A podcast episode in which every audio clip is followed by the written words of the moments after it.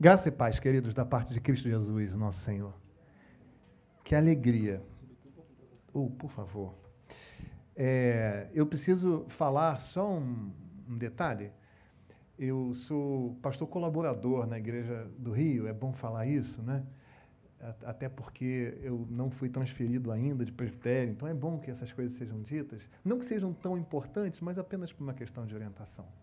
É, sou amigo do pastor Felipe, na verdade, a colocação é exatamente essa. Eu sou muito mais amigo dele do que ele meu. e explico. O pastor Felipe é contemporâneo meu de seminário, é, na verdade, em razão de ser mais velho do que eu, claro, né? basta olhar para nós dois. O pastor Felipe já estava em uma ou duas turmas para frente quando eu cheguei ao seminário. E eu olhava o pastor Felipe com aquela admiração de aluno que está começando. Pô, um dia eu quero ser igual esse cara aí. E depois é, nós vivenciamos o momento em que os alunos mais recentes é, assistiam aos cultos nas capelas e o Felipe, quando pregava, eu ficava lá para anotar. Então, por isso que digo que eu sou muito mais amigo dele do que ele é meu. Eu já o conheço há muito tempo, ele me conhece há menos tempo. Felipe é um, um grande amigo, um homem de Deus. Eu sei que você já o ama, mas cabe a mim, como pastor, orientar você. Ame o seu pastor. Zele por ele. Ele está em gozo de férias, não sei se está vendo, se estiver vendo. Felipe, um beijo para você. Deus abençoe você e sua casa. É, eu estou em carreira solo hoje, minha esposa não veio, em razão de nós estarmos com uma bênção de é, quase dois meses. Guilherme é, está lá em casa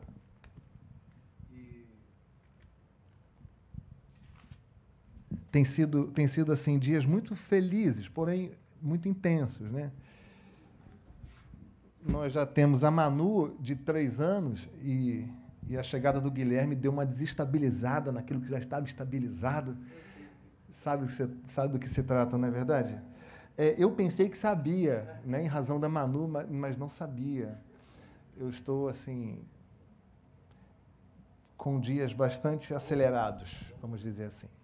Então, em razão disso, o Guilherme ainda não recebeu todas as vacinas de que precisa, é, ele tem ficado em casa, e em razão disso é que eu estou em carreira solo.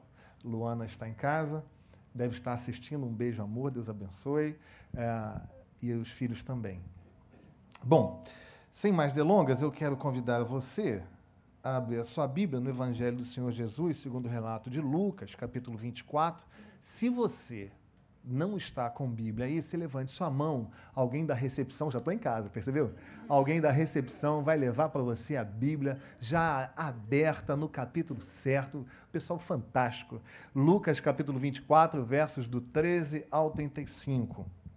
Lucas 24, do 13 ao 35. Essa recepção fantástica que nos recebeu com um sorriso lindo. Deus abençoe. O pessoal do louvor mandou muito, Deus abençoe também. Já falei, já estou em casa. Já avisei, se o pessoal precisar de Bíblia, a recepção leva aberta no capítulo, no versículo, benção. Vamos fazer a leitura responsiva e vamos quebrar um pouquinho a orientação reformada. Me perdoe, Felipe, você pode permanecer sentado, tá? Não fala isso, não bota na internet não, já está, né? Eu sei. Aqui, ó, Lucas 24, do 13 ao 35, vamos ler juntos, assim, alternadamente, né? Naquele mesmo dia, dois deles estavam de caminho para uma aldeia chamada Emaús, distante de Jerusalém, 60 estádios. Você.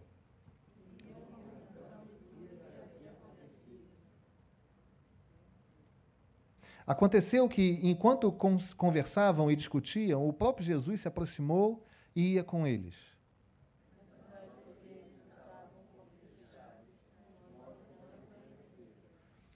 Então lhes perguntou Jesus: que é isso que vos preocupa? E de que ides tratando à medida que caminhais? E eles pararam entristecidos.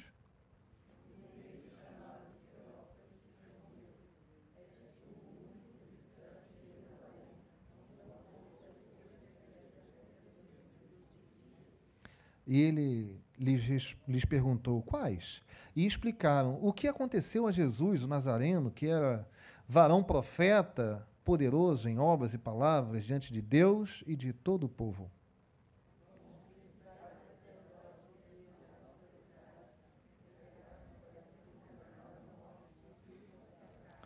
Ora, nós esperávamos que fosse ele quem havia de redimir a Israel. Mas depois de tudo isto, é já este o terceiro dia desde que tais coisas sucederam.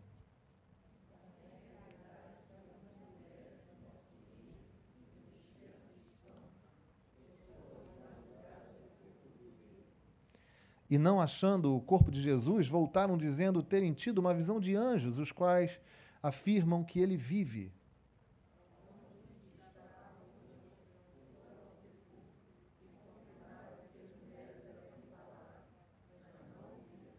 Então lhes disse Jesus: honestos e tardos de coração para crer tudo o que os profetas disseram.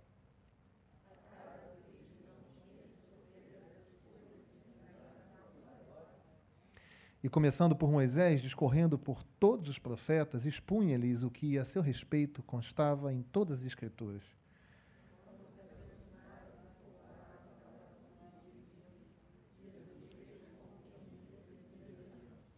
Mas eles o constrangeram, dizendo: Fica conosco, porque é tarde e o dia já declina. E entrou para ficar com eles.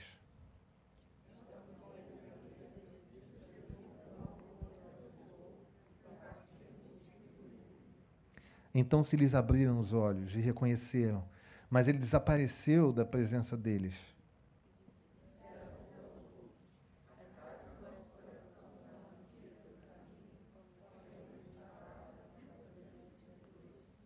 E na mesma hora, levantando-se, voltaram para Jerusalém, onde acharam reunidos os onze e os outros com eles.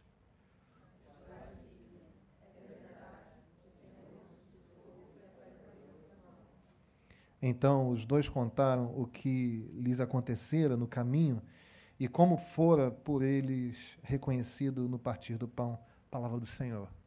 Queridos, é certo que a estrada é uma metáfora reconhecida, difundida, não apenas no universo evangélico, mas até na poesia, como uma metáfora para a vida. É certo que quando nós falamos de como está a sua caminhada, nós não precisamos explicar essa metáfora a despeito de falarmos por vezes no dia a dia. Se eu encontrar o Lucas durante a semana e falar, aí, meu filho, como é que está a sua caminhada? Ele não vai dizer, pastor, tenho caminhado rápido. Ele vai entender essa metáfora. Seja então nas relações do dia a dia, seja na poesia ou mesmo na palavra de Deus. O caminho, a estrada é metáfora para a caminhada na vida. E fico pensando a respeito do quanto a poesia brasileira se vê falando. Não sei se você gosta de poesia, eu amo. Eu sou, eu sou das letras também, além da teologia, amo. Amo. E há uma uma lindíssima poesia de Toquinho e Vinícius, de 1983, eu não era nascido, Felipe já sim. Eu sou nascido, eu sou de TV Colosso para cá. Mas uma poesia lindíssima, de 1983, de Toquinho Vinícius, que já foi até tema de comercial de uma fábrica de lápis de cor. Você já está cantando mentalmente, não está? Eu sei. Numa folha qualquer, eu desenho um sol amarelo, e aí segue a canção lindíssima, né? uma poesia fantástica. E num dado momento, a poesia faz assim: um menino caminha, e caminhando chega no muro, e ali logo em frente, a esperar pela gente, o futuro está.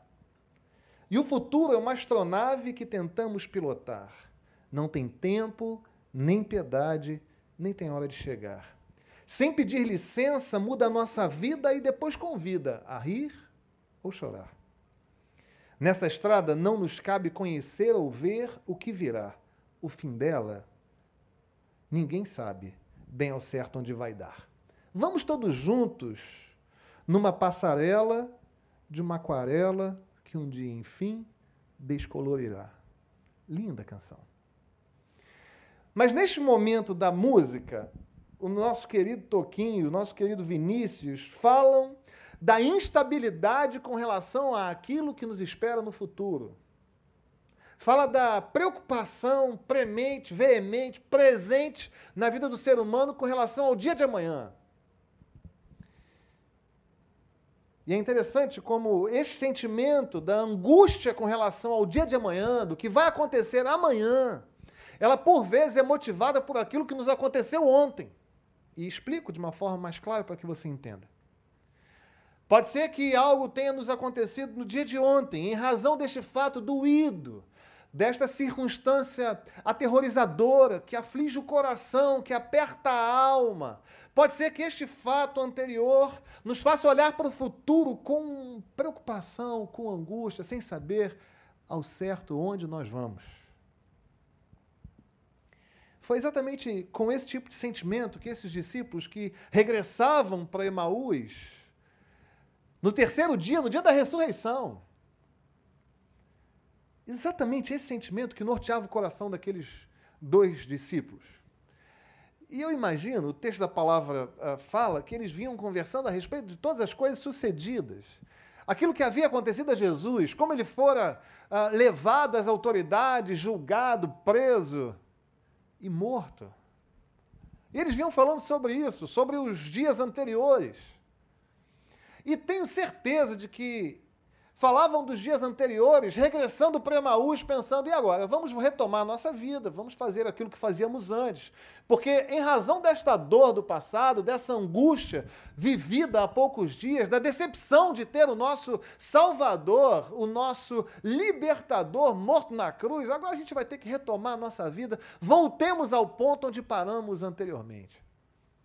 E eles voltavam caminhando e falando dessas coisas. Fico pensando, a gente olha às vezes para a Bíblia de uma forma muito romântica, mas a palavra do Senhor fala que esses homens eram homens que eram sujeitos às mesmas paixões que nós, aos mesmos sentimentos. Eles deviam estar chateados, chutando uma lata, sabe? Assim, ah, que lástima, que coisa horrível. A gente pensou que ia dar certo agora, mas já é o terceiro dia. Ele falou que ia libertar a gente, morreu. Mais um, e nesse caminho aí da tristeza, do regresso, da volta à vida anterior, Jesus se manifesta a eles, vai andando, e e aí? Como é que estão as coisas?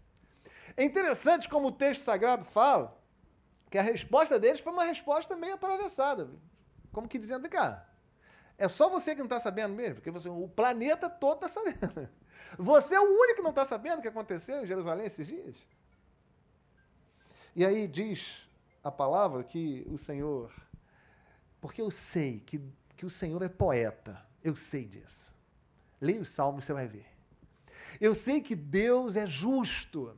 Eu sei que Deus é amor, mas eu tenho certeza que Deus também tem um senso de humor fantástico. Eu imagino Jesus olhando para a carona deles. Novidades? O que aconteceu esses dias? Fala aí, quais são? Eu imagino assim, Jesus. Esse é senso de humor. Jesus ali perguntando o que tinha acontecido a ele, né? E eles começaram a explicar: olha, havia um homem entre nós que era prodigioso e que haveria de libertar, mas não libertou nada, morreu. E Jesus começa a falar para eles o que a seu respeito constava em todas as Escrituras. E aqueles homens começam a ter o coração fervilhando com aquilo. E chegado o lugar onde eles iam pousar, Jesus falou assim: oh, então eu vou seguir. Ele falou: não, Jesus, fica com a gente. Jesus não, né? Não, fica com a gente. A gente gostou da sua companhia. Ele entrou, partiu o pão, orou. E ele falou: você é ele. Aquele que haveria de ressurgir, de fato ressurgiu, está aqui com a gente e Jesus sumiu da frente deles. Fantástico. Esse texto é lindo, fantástico. E eu gostaria de compartilhar com os irmãos nessa manhã de que por muitas vezes a experiência do caminho de Emaús é a experiência que eu vivo e que você vive, na nossa metáfora da vida, na nossa caminhada da vida. Pode ser que nós estejamos aqui, nesta manhã, tendo caminhado dias difíceis, de perdas, de angústias, de dores, e que por muitas vezes esse acúmulo de atividades e opressões e compressões e triturações da vida te façam chorar e me façam chorar e nos façam pensar em retroagir, voltar, deixar tudo para lá, não quero mais. Pode ser. Porque a gente se habituou a falar, está tudo bem, e a gente se habituou a dizer sim, está tudo bem, porque na verdade ninguém quer saber como é que você está. Não é verdade? Experimenta encontrar alguém no centro do Rio Alguém que você conhece. Fala, beleza, tudo bem. E a pessoa fala o que para você?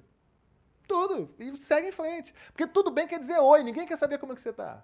Experimenta falar assim, você, raízes, quando eu encontrar um de vocês, se vocês me perguntarem se eu estou bem, eu vou falar assim, bom você perguntar, senta aí, vamos conversar. e aí, pastor, tudo bem? Foi bom você ter perguntado, senta aí, vamos conversar um pouquinho. Você pode estar sorrindo aqui. E você pode ter dito até para alguns irmãos da igreja aqui, que de fato está tudo bem. Está tudo bem. Mas só você e Deus sabem como está o seu coração aqui nessa manhã. Pode ser que você esteja aqui na casa do Senhor, com o coração vivendo os dias do caminho de Emaús. E eu quero dizer que a experiência moderna do caminho de Emaús, ela existe. Ela acontece comigo e com você. Nós não somos triunfalistas, glória a Deus. Passamos por problemas e angústias. E em que situações que você se encontra vivendo o caminho de Emaús? Em primeiro lugar, nós vamos olhar para o texto e aprender algumas lições e alguns apontamentos que nos são necessários para que a gente consiga diagnosticar quando nós estamos vivendo os dias do caminho de Emaús. Em primeiro lugar, nós vivemos os dias do caminho de Emaús quando vivemos das imagens do passado. O verso 14 diz assim: E iam conversando a respeito de todas as coisas sucedidas de todas as coisas passadas. Eles iam caminhando, vivendo aquela angústia, aquela dor, voltando para a vidinha anterior e falando das coisas do passado. Não sei se você já conhece alguém assim, se você tem alguém assim na sua família, se você tem alguém assim nas suas relações profissionais ou acadêmicas, aquela pessoa que você fala assim, e aí, como é que tá? Pô, olha, no tempo de fulano era muito melhor. Nada contra saudosismo, não, tá? Até porque a palavra do Senhor nos manda olhar para o passado, especificamente para aquilo que nos traz esperança. Então não há nenhum problema em olhar para trás para aquilo que nos dá esperança. Mas há pessoas que não fazem isso. Há pessoas que só conseguem viver olhando para trás, mas revivendo, relembrando as dores do passado, as angústias do passado, os equívocos do passado, os erros do passado, os pecados do passado, e é um eterno olhar para trás. Isto é uma experiência do caminho de Emaús. Nós somos chamados a viver o reino de Deus, e o reino de Deus nos faz aquilo, nos faz declarar aquilo que o apóstolo Paulo declarou. Olha, eu não julgo haver alcançado, não, mas uma coisa eu faço, esquecendo-me das coisas que para trás ficaram e avançando para as que diante de mim estão, eu prossigo para o alvo. Mas tem que esquecer das coisas que para trás ficaram. O que acontece é que, por muitas vezes, nós somos levados a experimentar, a experienciar aquilo que vivemos há um ano, dois anos, três anos, mágoas, angústias, conflitos, e continuam aí. Isso é Emaús. Isso é estrada de Emaús.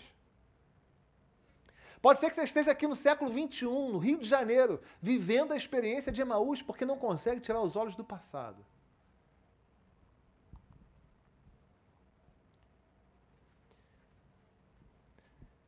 Nós vivemos a experiência do caminho de Emaús quando nós ressentimos, quando nós sentimos outra vez todas as dores do ontem, todas as dores do passado.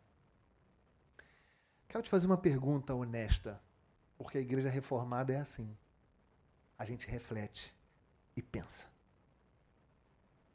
Quando você olha para o seu coração hoje, você ainda se sente angustiado, apertado, moído por erros do passado? Por equívocos do passado? Por lamentos do passado, por perdas do passado? Você ainda se vê ainda chorando dores e mágoas do passado? Relações rompidas no passado? Se você consegue hoje, honestamente, olhar para dentro de você e se perceber neste contexto, eu quero dizer a você, você também está em Emaús. Nós vivemos a experiência de Emaús quando olhamos para o passado, mas não apenas isto. Nós vivemos a experiência de Emaús quando sofremos decepções. Os versos 17 e 21 são fantásticos. Eles dizem assim: Então lhes perguntou Jesus: Que é isso que vos preocupa e de que ides tratando à medida que caminhais? E eles pararam entristecidos. E ainda o verso 21. Ora, nós esperávamos, o pretérito imperfeito aí, olha. Nós esperávamos que fosse ele quem havia de redimir o pretérito imperfeito de novo a Israel.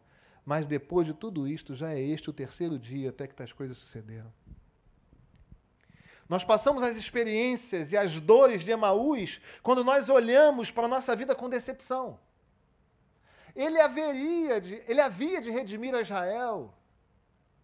Isso é que seria possível se.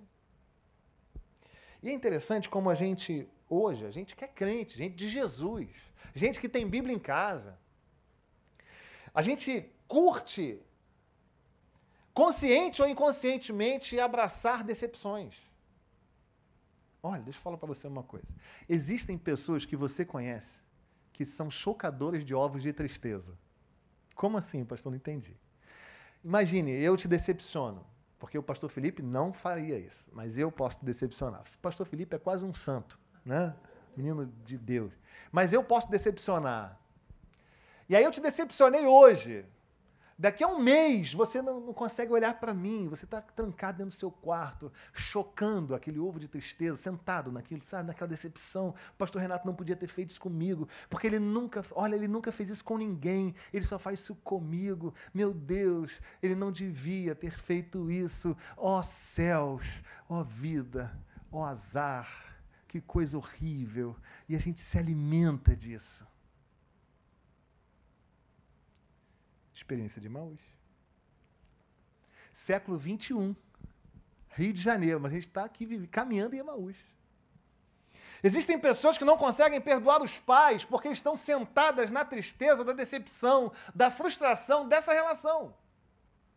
Existem pessoas que são incapazes de perdoar e de liberar perdão dentro da própria casa. Não se dão bem com pai, com mãe, com irmão. Não se dá bem, não olha, não tem diálogo, não senta à mesa. Quando um senta, o outro levanta, porque estão chocando ovos de tristeza, decepcionados, arruinados nas relações familiares, a partir das próprias famílias e a partir daí nas relações outras.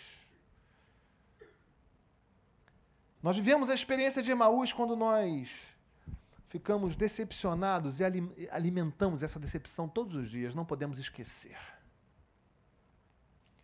É interessante como as pessoas que, que vivem essa experiência, elas, elas procuram maneiras de alimentar a decepção. Explico. Imagine que alguém tenha me decepcionado, eu vou à rede social dessa pessoa e vejo uma foto dessa pessoa feliz na praia, eu falo, ah lá, é tudo para me alfinetar. Coitada, a pessoa não tem direito de ser feliz, né? É tudo contra mim. Você, você quer alimentar aquela decepção, porque algum dia aquela pessoa, em algum momento, errou contigo. Emaús.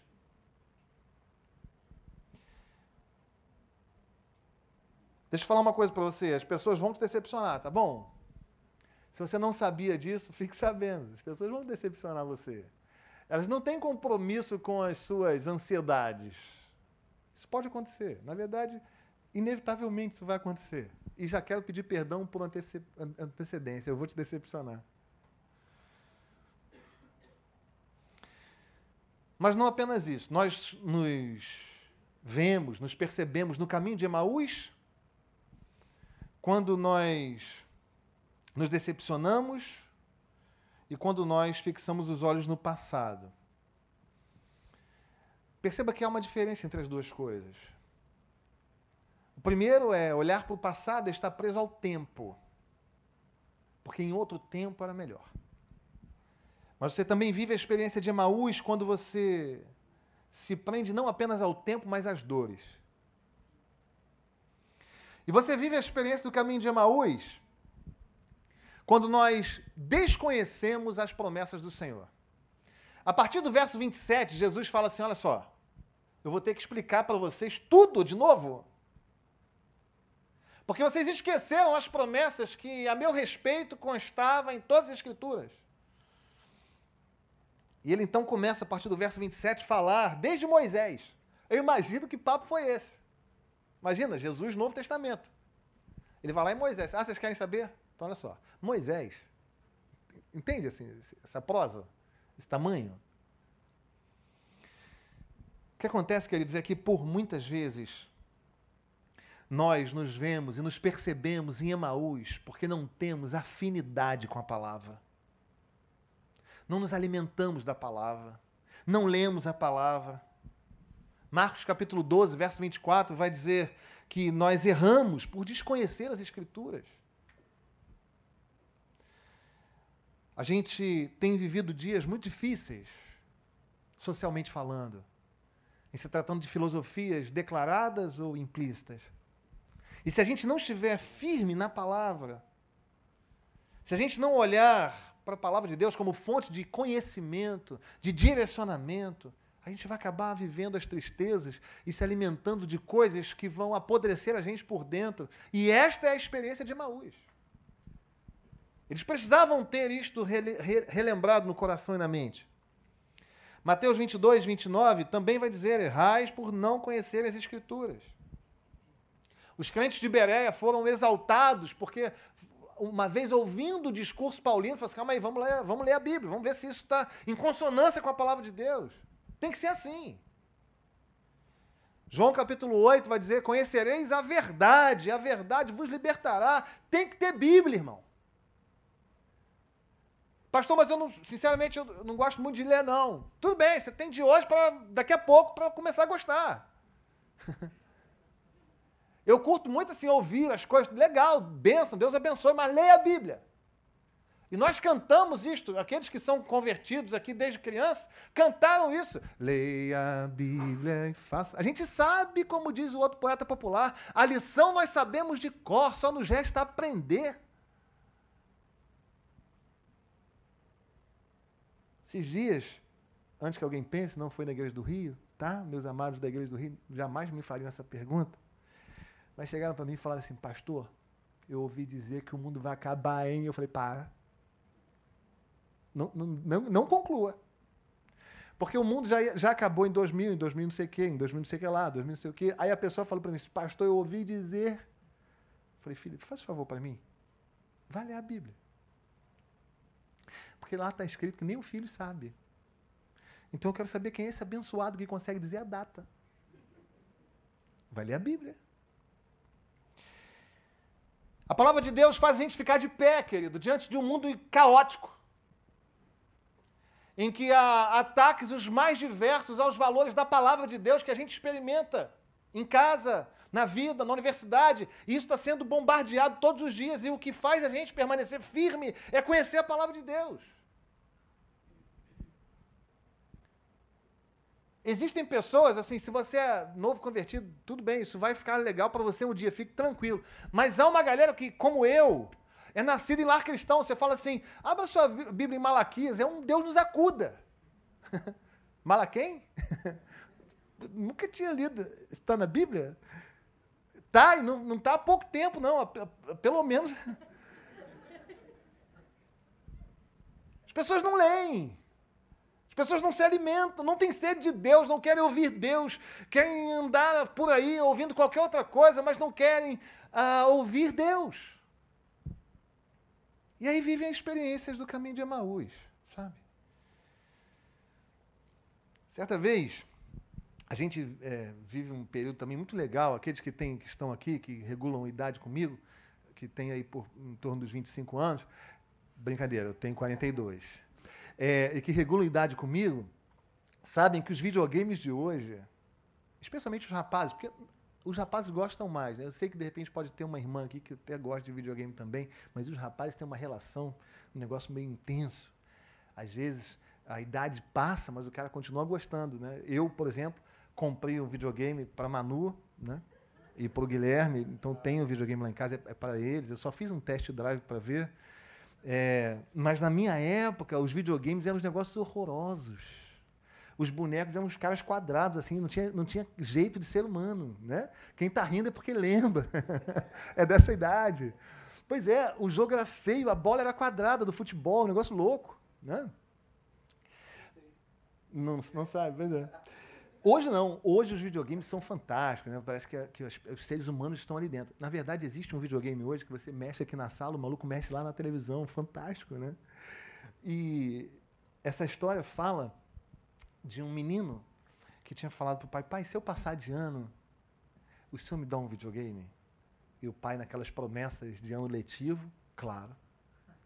Não dúvida. O menino passou só com notão. E o menino falou: Pai, passei. Vamos à loja lá para o senhor comprar? Ele falou: Tudo bem, vamos lá. E chegando lá, ele falou que queria o tal do videogame desse que é ligado com a NASA, sabe? Que é sinistro. E aí, é, chegando à loja, o pai viu um João Bobo. E agora você, do, do videogame quadradão, vai saber o que é João Bobo. A galera mais jovem, não. Então vou ter que agora explicar para a galera mais jovem. O João Bobo é um boneco que você enchia. E ele tinha um peso embaixo que você empurra ele vai e volta, né? Aí o pai entrando na loja com o menino falou assim: Filho, ah, tem o João. Tá vendo aquele boneco ali? O nome dele é João. O papai vai fazer o seguinte: o papai vai lá dentro comprar o videogame e você derruba esse boneco. Se você conseguir derrubar esse boneco, o papai te dá o videogame. Ele foi lá dentro, comprou. Na volta, o menino está abraçado com o João Boa, falou: pai, além do videogame, eu quero esse boneco aqui. E o pai falou para ele: mas por que, filho, que você quer esse boneco? Ele falou assim: porque esse boneco está de pé por dentro. Eu tentei empurrá-lo, mas há alguma coisa dentro dele que o faz ficar de pé. Isso é uma linda metáfora para aquilo que a palavra de Deus faz na nossa vida. Você que subiu à casa do Senhor, quando você se alimenta da palavra de Deus, você está de pé por dentro. Não existe abalo na sua vida que te empurre, que te faça ficar deitado, porque a palavra do Senhor te alimenta e te levanta. E talvez você esteja pensando assim, pastor, beleza, eu já estou a um passo da depressão. Porque eu me vi olhando para o passado. Eu me vi agarrado às decepções. E me vi longe da palavra de Deus. O que, que eu faço? Quando a gente está nesse caminho do regresso para a vida antiga, agarrado ao passado, agarrado às tristezas e longe da palavra, por amor e por misericórdia, louvado seja o nome do Senhor Jesus Cristo. Ele se apresenta a nós. Ele está aqui nessa manhã espiritualmente, a dizer a você e a ministrar o seu coração que se você anda com essa nostalgia adoecida, sabe? Agarrado lá atrás, porque naquela época que eu era feliz. Na época do meu pai, quando ele era vivo, aquela história toda lá do passado. Você está agarrado lá. Seja numa experiência boa, seja num pecado do passado, num equívoco do passado. O que interessa é que você olha para a sua vida e só consegue olhar pelo retrovisor, é só para trás. Se você está decepcionado, angustiado, veio, subiu à casa do Senhor com o coração amargurado com alguma coisa que alguém lhe tenha feito, se você anda afastado da palavra de Deus, o Senhor Jesus, que esteve na estrada de Emaús, está presente aqui nessa manhã por meio da Sua palavra e por meio do Espírito Santo que habita o coração dos seus, a dizer a você aquilo que falou para aqueles irmãos do passado. O que entristece vocês? Vocês estão achando que eu morri? Não, eu não morri, eu estou vivo. Vocês estão querendo voltar para Emaús e voltar para a vida antiga? Não. Eu não morri na cruz para que isso acontecesse. Eu não ressuscitei para que isso acontecesse. Eu estou vivo. E o que é lindo nesse texto é a diferença do que acontece entre o início e o final do texto. Porque no início do texto, esses dois amados irmãos nossos caminhavam para Emaús desistindo mas no final do texto eles voltam correndo para dizer: Jesus vive. Cadê, cadê o resto da igreja? Olha só, ele, ele apareceu a mim, ele vive. Deixa eu dizer uma coisa para você, filha. Se você está aqui nessa manhã, agarrado a dores, a angústias do seu passado, a decepções que pessoas que você obviamente não esperava que lhe fizessem tais coisas, você constata que essas pessoas lhe fizeram tais coisas, decepcionaram você, feriram seu coração. Se você está agarrado a isso, e isso gera uma apatia tão grande que já não te impulsiona mais a ler a palavra. Jesus vem aqui nessa manhã por meio da Bíblia a dizer: Eu estou vivo. Não volte para a vida anterior. Continue firme em mim, porque em mim vale a pena viver.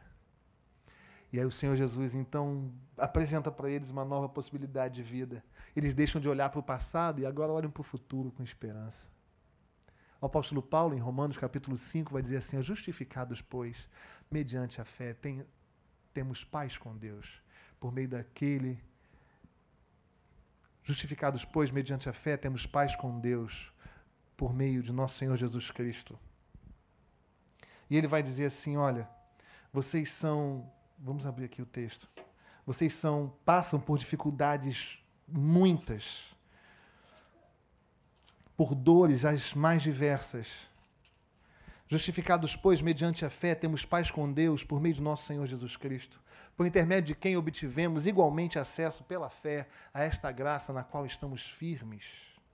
E gloriamo-nos na esperança da, na glória de Deus, mas não apenas isto mas também nos gloriamos nas próprias tribulações, dores, angústias.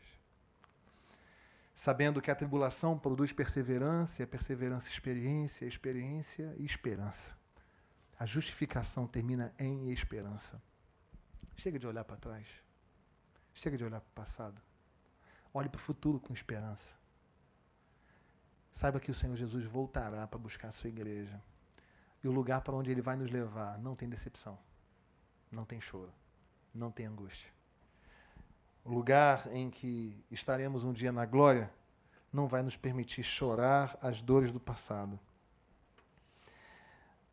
A palavra do Senhor então nos encoraja nesta semana. Hoje é domingo, mas amanhã começa tudo de novo. Mas eu quero dizer a você, em nome de Jesus, que o Senhor Jesus está vivo e que aquilo que te faz chorar não é motivo para te fazer parar, porque ele venceu a morte. Não fica agarrado nas coisas do passado, não. Não fica agarrado nessas decepções, não. Vai ler a palavra, porque ele vai alimentar o seu coração e vai te fazer olhar para o futuro com esperança. Porque se as dores aqui permanecerem, haverá um dia em que elas hão de cessar. Seja aqui, seja na eternidade. Eu quero orar pela sua vida. Eu não sei como você chegou aqui à casa do Senhor nessa manhã. Diante de que quadro você se encontra? Eu não sei. Mas o Senhor sabe. E se esta palavra de alguma forma chegou ao seu coração com entendimento, isso não tem a ver com o pastor que prega ou com seu coração inteligente, isso tem a ver com o Espírito Santo que habita o nosso coração. Se você se vê numa estrada cheia de nostalgia decepcionante do passado, angústias, mágoas, mazelas as mais diversas, decepções. Se você se vê como um crente que tem Bíblia em casa, mas não lê, e precisa sair dessa experiência de Emaús e voltar para Jerusalém, para a sua missão, eu quero orar pela sua vida. Quero pedir que você feche seus olhos aí.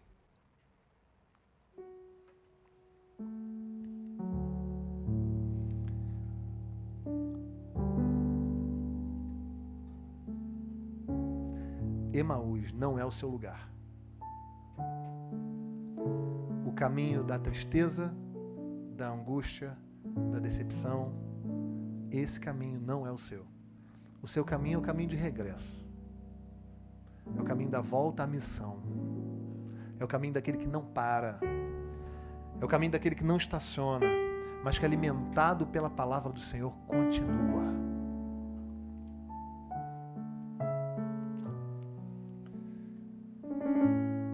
Quando o Felipe me convidou há um tempão, Deus trouxe ao meu coração essa palavra. E eu entendo, eu creio, eu sei que é assim.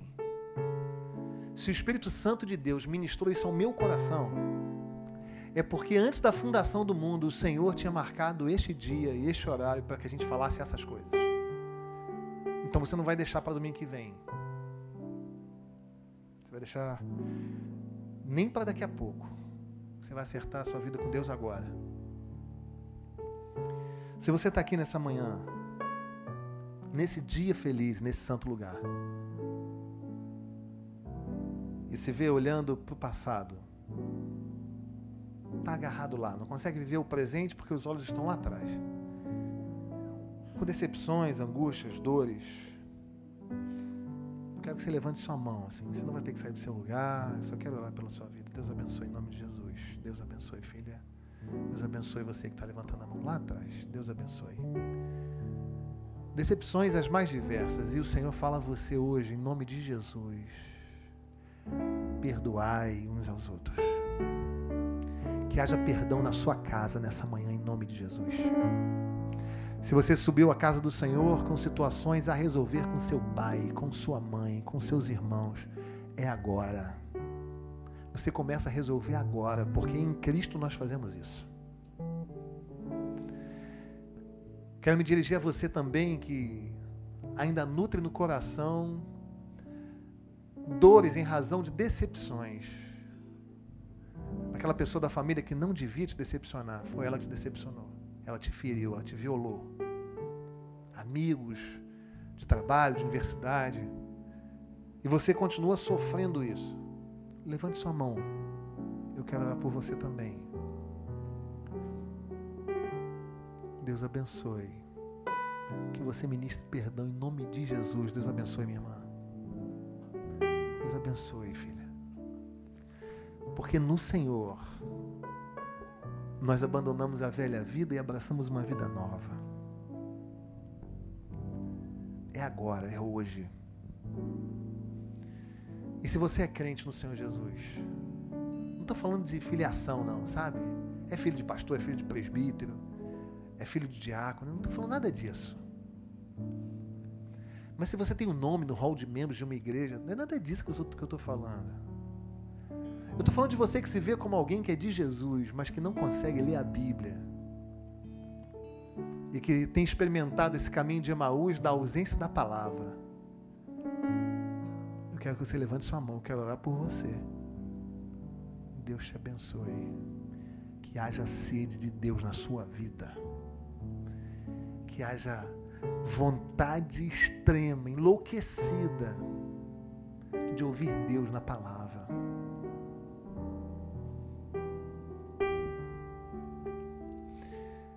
Aqueles que levantaram a mão, fique de pé. Nós vamos orar por você. Um ato de fé. Se coloca de pé aí, em nome de Jesus. A igreja está de olhos fechados. Não é se colocando de pé que alguma coisa se resolve, não. Mas se colocando de pé, você fala para Deus assim: Senhor, eu estou aqui. Cuida de mim. Se manifesta a mim como o Senhor se manifestou em Emaús. E Ele está a fazer isso nesse momento por meio do Espírito Santo de Deus. Que eu ministro na sua vida, em nome de Jesus, como ministro do Evangelho de Cristo, é o abandono do passado. É o perdão em razão das decepções e sede de Deus. E que isso aconteça nesse momento para a glória do Senhor. Deus, em nome de Jesus, nós nos chegamos à tua presença, reconhecendo, Senhor, que carecemos mesmo. Reconhecemos, Senhor, que não há em nós condições de dar conta da nossa própria vida, não há em nós condições de dar conta das nossas mazelas, dos nossos equívocos, das nossas autodecepções, dos nossos problemas de relacionamento. Não temos a menor condição, mas queremos sentir como o Senhor sente. Queremos perdoar, queremos renovar, refazer. Deus, em nome de Jesus, por meio do Teu Espírito Santo, nessa manhã, Inunda o coração desses teus filhos de forma que eles cheguem aos seus lares com a sensação firme e concreta de que o Senhor atua e que as relações mudam. Dá aos teus filhos em nome de Jesus. Aqueles que sobem à tua casa nessa manhã e que deixaram situações por resolver em casa, visita estes lares antes da chegada destes teus filhos, em nome de Jesus. Nós cremos que o Senhor pode fazer isso, Senhor. Cuida daqueles familiares que ficaram lá. Vá quebrantando o coração também para que haja reconciliação, para que haja renovo, para que haja uma reescritura de histórias, em nome de Jesus. Aqueles teus filhos que estão aqui com os olhos postos no passado, apenas para olhar dores e mazelas, em nome de Jesus.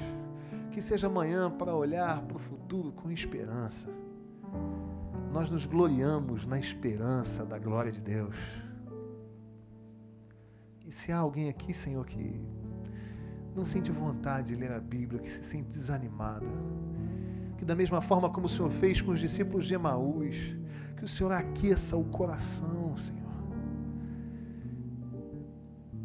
Acende o coração, aviva, Senhor, essa chama, de sorte que esses teus filhos não consigam viver sem te ouvir, Senhor. Faz isso. Abençoa com toda sorte de bênçãos esses teus filhos que se reúnem nesse lugar. Colocamos em primeiro lugar a vida do anjo desta igreja, a vida do nosso irmão, amigo, pastor Felipe. Abençoa juntamente com ele a sua família, sua esposa e filhos, porque nós sabemos que quando o anjo da tua casa é abençoado, as ovelhas que o Senhor dá para nós também o são. Então abençoa firma, fortaleça, Senhor, este teu filho. Dá respostas, dá sabedoria renovada a cada dia. E a esses que estão aqui, Senhor, que sejam abençoados de igual forma, que sejam pessoas do Senhor, que sejam luz na terra. E que seja assim para a glória do teu nome, em nome de Jesus. Amém. Porta a mão seu lugar. Deus abençoe a sua vida.